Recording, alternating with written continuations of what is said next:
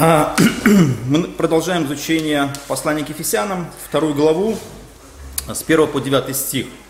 А, и пытаемся извлечь драгоценные зерна, жемчужины Священного Писания и мысли, которые возникают при исследовании, тщательном исследовании а, этих мест, которые мы изучаем. Сегодня я хотел бы остановиться на том, что как благодать, о которой мы говорили в предыдущих разах, связано с нашим спасением.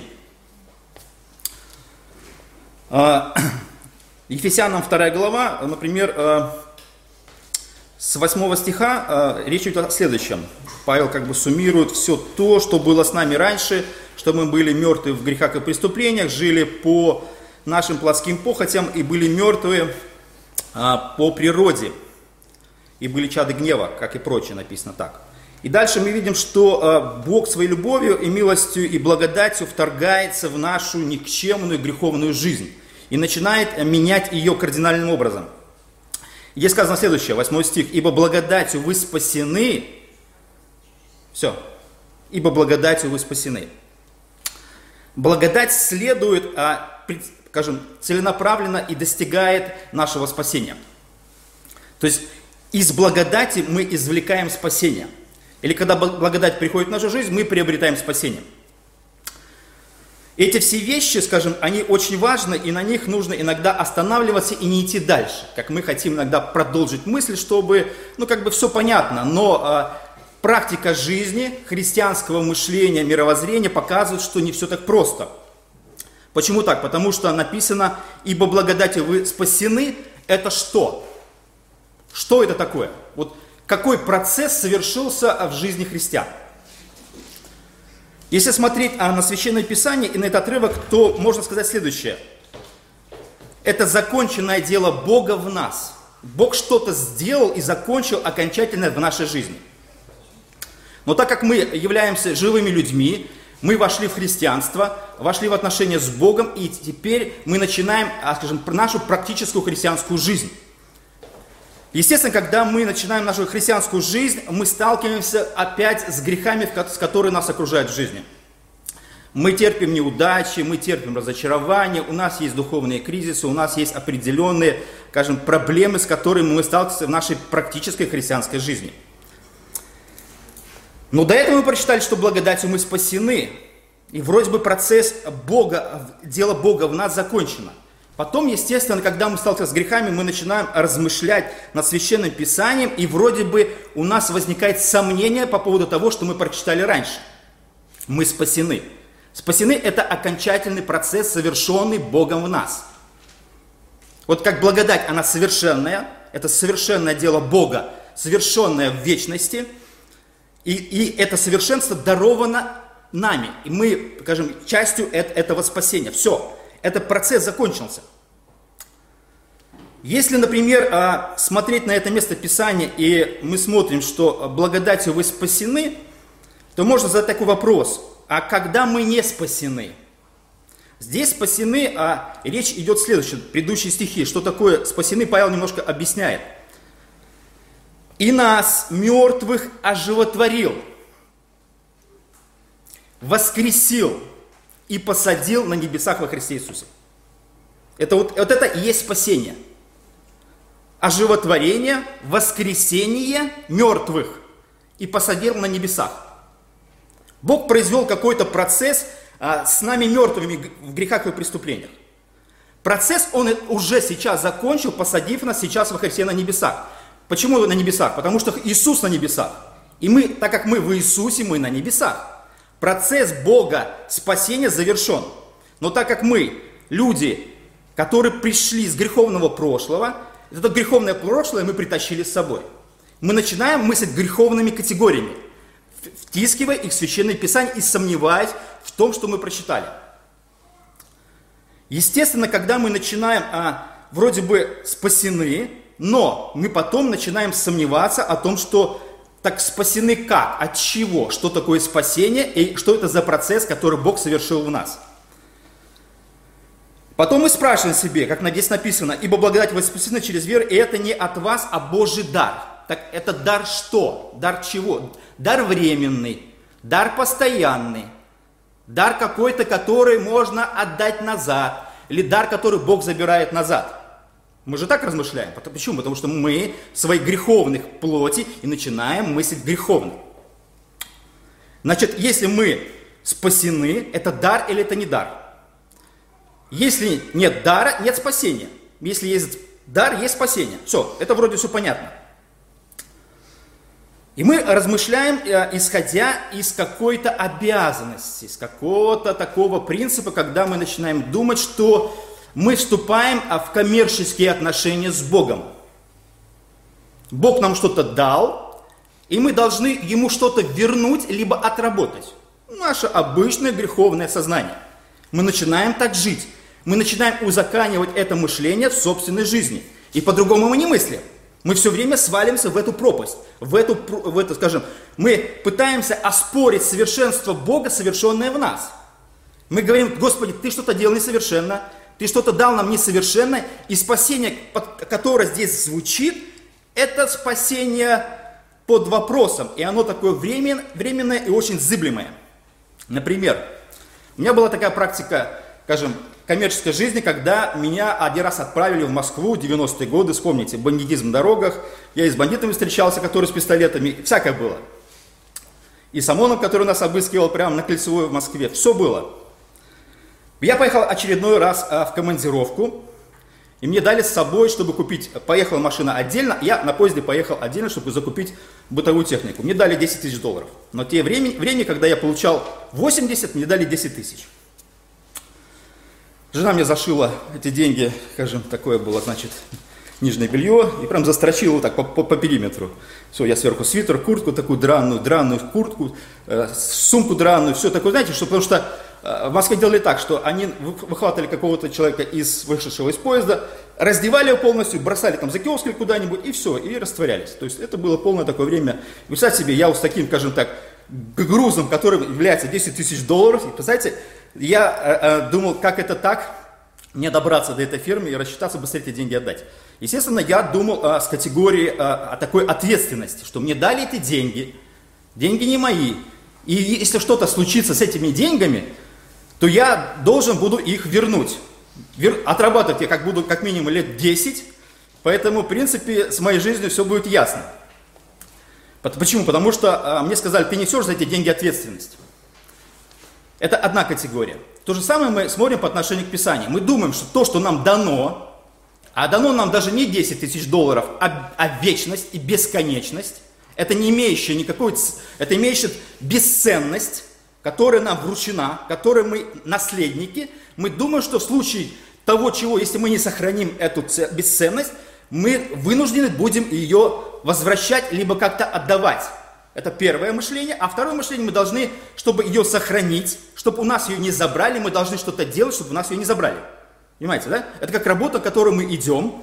Мы должны добросовестно выполнять свои все рабочие обязанности, все должностные инструкции. Если мы все будем правильно делать, нас работа не выгонит, у нас работу не заберут. Мы так размышляем. И такими же категориями приносим христианство. Мы такими категориями начинаем мыслить о Боге, давшего нам спасение. Вот так мы, мы думаем и так мы размышляем.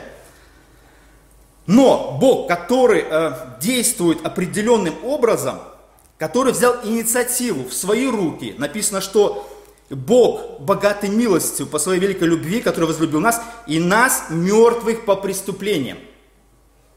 То есть мы мертвые, Бог активно действующий и начинает что-то совершать односторонне в нашей жизни. Мы не проявили никакой, скажем так, инициативы, чтобы Бог достиг этой благодати у нас. Но когда Бог достигает этой благодати у нас, мы думаем, что мы также были инициаторами этой инициативы. Мы также начинаем думать, что мы вступаем с Богом в какие-то а, коммерческие отношения. Но то, что здесь сказано, что благодатью вы спасены, это речь о том, что Бог вручает нам бесценный дар и не говорит, что в случае чего ты должен будешь вернуть, либо отработать. Представьте себе вот эту же мою ситуацию. Шеф говорит, вот тебе 10 тысяч долларов, иди с миром. И было бы глупо он сказать, что ты несешь за эти 10 тысяч долларов ответственность. Почему? Потому что это 10 тысяч долларов теперь мои. Мне они подарены. Они являются моим даром. Я могу эти 10 тысяч долларов просто выбросить на помойку либо мусорку. Уже никто не имеет права сказать, что ты несешь за них какую-то ответственность. Это то, что принадлежит уже мне. То же самое касается по отношению, э, речь идет о Боге. То есть люди думают, что до своего спасения они не совершали хороших поступков, были не способны спасти себя, поэтому не было другого пути, как должен, Бог, который должен был вмешаться в нашу жизнь и спасти нас. У нас не было ни способностей, ни денег, ни мы не, не могли вступить ни в какие коммерческие отношения с Богом, потому что с трупом никто не вступает никакие отношения. Даже по законодательству труп уже освобождается от всех обязанностей, от пенсии, от имущества, от всего, всех кажется, обязанности, которые он раньше э, был, были у него в обществе. Но, но теперь, когда мы спасены, люди почему-то или возрождены, они начинают думать, что они готовы или способны совершать хорошие поступки. Это да. Мы об этом читаем, что Бог, э, спасший и возродивший нас, создал нас на добрые дела. Да, это хорошие поступки, которые мы совершаем. Но эти хорошие поступки не имеют никакого отношения к спасению, которое нам даровано. Нельзя смешивать эти абсолютные вещи. Человек, который только что был мертвым, возродился благодатью Божией, он начинает почему-то думать о себе очень хорошо. Очень много. И многие думают сейчас, многих конфессиях, что спасение происходит от благодати, но сохранение этого спасения зависит от наших почему-то усилий. Почему-то раньше это не зависело от наших усилий, а сейчас что-то случилось, мы стали какими-то способными. Мы способными стали, правильно, да? Мы же на многое способны. На многие способные вещи. Только, только не надо произносить вслух, на что мы способны. Потому что психика любого здорового христианина не выдержит этих откровений. Поэтому, когда мы говорим об обязанностях, то многие думают о том, что они вступили в какие-то обязанности с Богом и думают, что таким образом наше спасение будет сохранено, если мы будем вести себя надлежащим образом, и тогда спасение нам будет гарантировано. Но если мы говорим таким образом, то мы говорим о благодати либо о чем-то другом. Тогда мы говорим о чем-то другом. Тогда спасение, о котором мы говорим, оно пришло совершенно другим образом. Тогда мы изобрели собственное Евангелие и собственные мысли начинаем привносить и выдавать их за Божие, идеи которых абсолютно Бог не говорил. Но если мы говорим о таком важном вещи, вещи как о спасении, то можно задать очень такие простые вопросы. Знает ли Бог, кому Он дает спасение? Знает Он? Я думаю, что да. Знает ли Бог, что мы можем сохранить спасение? Конечно. Конечно знает. И мы можем, правильно? Можем. Хорошо. Знает ли Бог начало и конец нашей жизни? Сегодня мы можем, а завтра мы не можем. Что вы думаете, что Бог не видит, что мы потом не сможем что-то? Или что? Или мы, мы-то живем во времени, Бог-то над временем находится, Он увидит начало и конец. Он вступает в отношения с, с, вот с этим объектом, который, у которого он видит и начало, и конец. Если мы, мы так плохи, мы были мертвыми, зачем Богу с нами связываться? Понимаете? Вот иногда мы не хотим связываться с людьми асоциальными, которые не несут ответственность за других, они за себя не могут нести ответственность. Понимаете? Поэтому, когда они не могут за себя нести ответственность, зачем Богу связываться с нами асоциальными людьми? С греховными. Ну зачем ему это делать?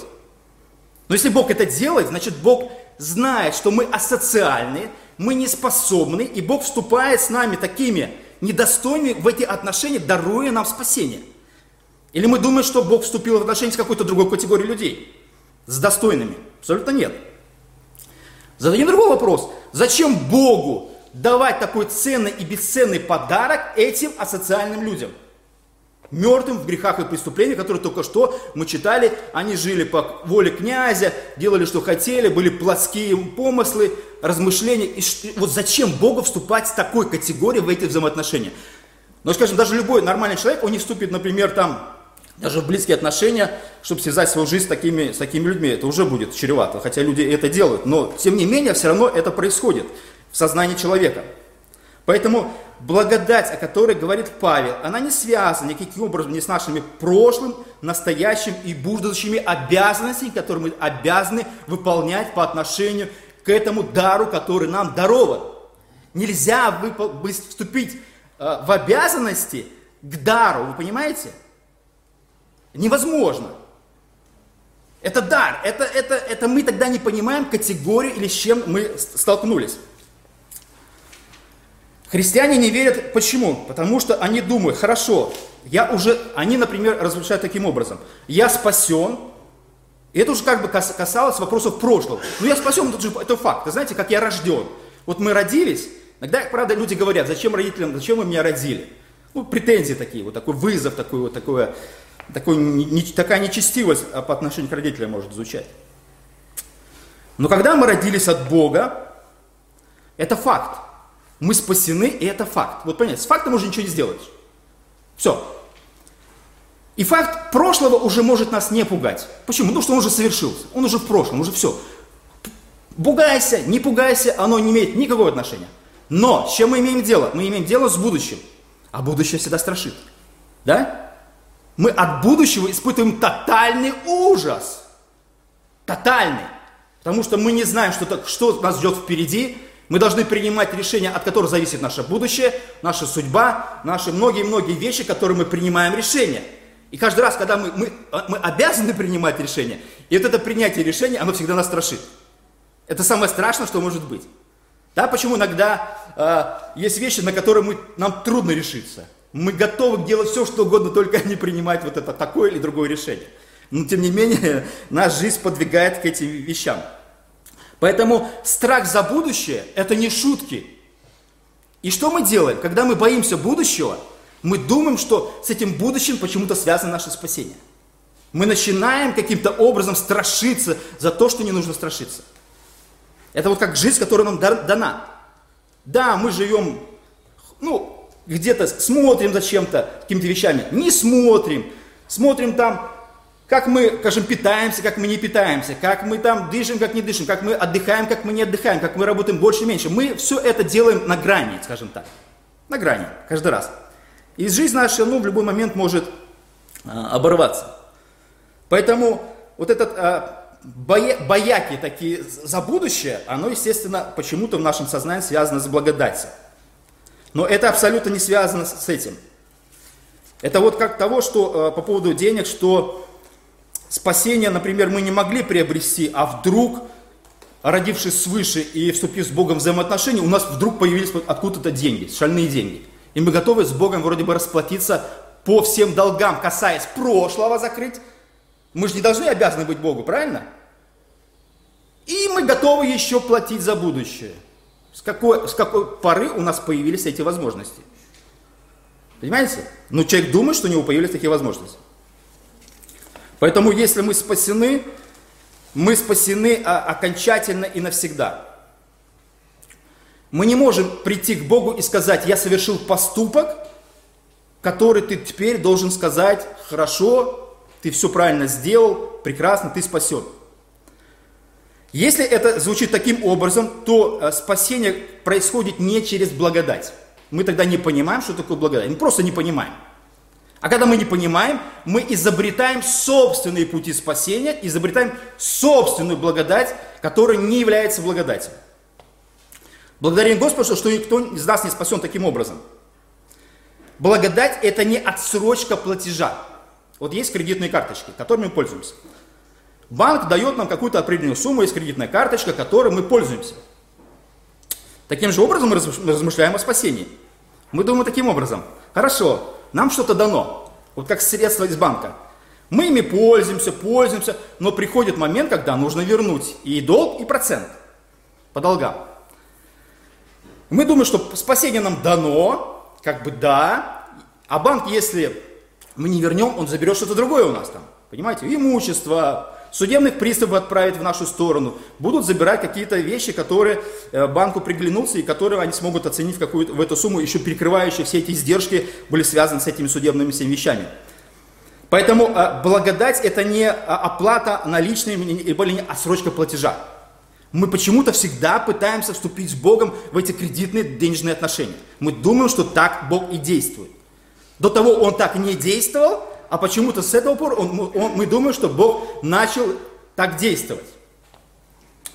Поэтому спасение, о котором говорит Павел, ибо благодать вы спасены, это не Бог, спасающий нас авансом. Бог не дает нам фору, Бог не дает нам возможность, чтобы потом мы могли отработать прошлое и еще закинуть аванс в будущее, чтобы это будущее было как-то более-менее в наших руках гарантировано, либо мы должны быть уверены в том, с чем мы обладаем. Это вот так мы рассуждаем. Мы все время в это сваливаемся. Люди могут сказать, значит, а, значит ли это, что нам больше не нужно совершать хорошие поступки? Подождите. Павел говорит, 10, 2 глава 10 стихе, «Ибо мы, Его творение, созданы во Христе Иисусе на добрые дела, которые Бог предназначил нам исполнять». Мы христиане, нам нужно совершать хорошие поступки. Но хорошие поступки, которые мы совершаем в нашей христианской жизни, никаким боком не связаны с нашим спасением. Нельзя сделать тут привязку. Плюс, ни минус нельзя поставить. Бог, спасая нас, возрождая, садя на небеса, дает нам возможность совершать хорошие поступки. Но эти хорошие поступки, это просто хорошие поступки во славу Бога. И все. Больше они не имеют никакой, никакого, а эти, эти поступки для славы Бога, и которые мы должны исполнять, как Его творение во Христе Иисусе. Я не говорю о том, что нам нужно жить аморальной жизнью. Это Писание запрещает, не одобряет. Это грех – если мы, если мы так думаем, значит мы еще не спасены. Мы ненавидим распущенную жизнь. Мы ненавидим, когда мы распускаемся. Когда мы распускаем руки, язык, ноги, руки, глаза и все, что угодно мы распускаем, Бог это ненавидит. И мы ненавидим, когда мы себя распускаем таким образом. Но это не связано никаким образом с нашим спасением. Десятый стих, о котором говорит Павел, это лишь после спасения. Благодатью вы спасены, и потом, ибо мы его творение созданы для добрых дел, после того уже как. То есть ты, Бог не может требовать от тебя, когда ты еще не родился, добрых дел. Ну как можно требовать добрые дела от трупа? Ну, можете его активизировать каким-то образом, не знаю, поддерживают людей, мозг умер, а, органы работают, поддерживают этот аппарат. И даже боятся сейчас такие э, эстетические вопросы, можно ли отключить этот аппарат, и человек, вот он, кто возьмет на себя такую обязанность убить, фактически уже труп. Ну, ну, так уже сделано а, оборудование медицинское, что оно поддерживает жизнь человека. Но фактически там жизни нет, потому что мозг уже все. А все органы, да, работают, мозг не работает. А обычно связана смерть с мозгом. Если мозг умер, значит уже нет человека. А не потому, что там сердце перестало биться, нет. Поэтому спасение, которое дает Бог, это спасение даром. Например, а, в Евангелии от Иоанна, 10 главе, 28 стихе, Иисус говорит следующее. «И я даю им жизнь вечную». Я даю им жизнь вечную. То, что говорит а, Бог, а, Иисус, Он не говорит о том, что я им там дам тогда, когда они что-то. Нет, Он просто дает. Э, это бесценное что-то нам. Зачем Иисусу давать вечную жизнь недостойным людям? Ну, у нас же есть темное прошлое, понимаете, вот как какая-нибудь блудница, вот все равно вот это, вот это прошлое, оно уже осталось. Но мы все-таки не блудники, мы все-таки более-менее приличные люди, нас таких приличных людей очень много, поэтому мы как-то вроде бы неплохо смотримся в собственных глазах. Но все равно у нас темное прошлое есть, понимаете? Есть, оно никуда не девалось. Оно аннулировано Богом, но оно никуда не девалось. Вот эта репутация, она все равно остается. Ну ладно, я там достойный человек. Ну можно все понять, ну прекрасно, понимаете? Ну, ну как? Я не знаю, как по поводу всех остальных, но я точно достойный. Человек может так думать. И мы так думаем. Ладно, мне Иисус дал вечную жизнь, но этим зачем? Я что, с ними буду в вечности? Как сказала одна сестра в одной церкви, которой э, люди молились за, за своих неверующих, и ее спросили, а у нее муж был неверующий, по-моему, пил очень активно. И спросили, а, а почему ты, сестра, не молишься за своего мужа? Я за него молиться буду? Он здесь мне вот где уже, чтобы этот негодяй еще со мной в вечности был. Да сгори он, понимаете, гаром этот, этот дорогой, понимаете? Он здесь мне уже жизнь достал, понимаете? Чтобы я за него молил, чтобы он еще рядом со мной был еще и в вечности. Вот так рассуждают люди. Вот так они думают. То есть одни достойны, другие недостойны. Эти недостойные, мы, включая нас, будут жить вечно. Речь идет не просто о даре, а идет о вечности. Нам дарована вечность. Это не просто какой-то ценный подарок. Это подарок бесценный, который мы приобретаем через эту благодать. Я не могу себе представить, что э, подарок, который дал нам Бог во Христе, вот это бесценный подарок, что за него перед смертью нам придет счет. Понимаете? Мы сможем оплатить его?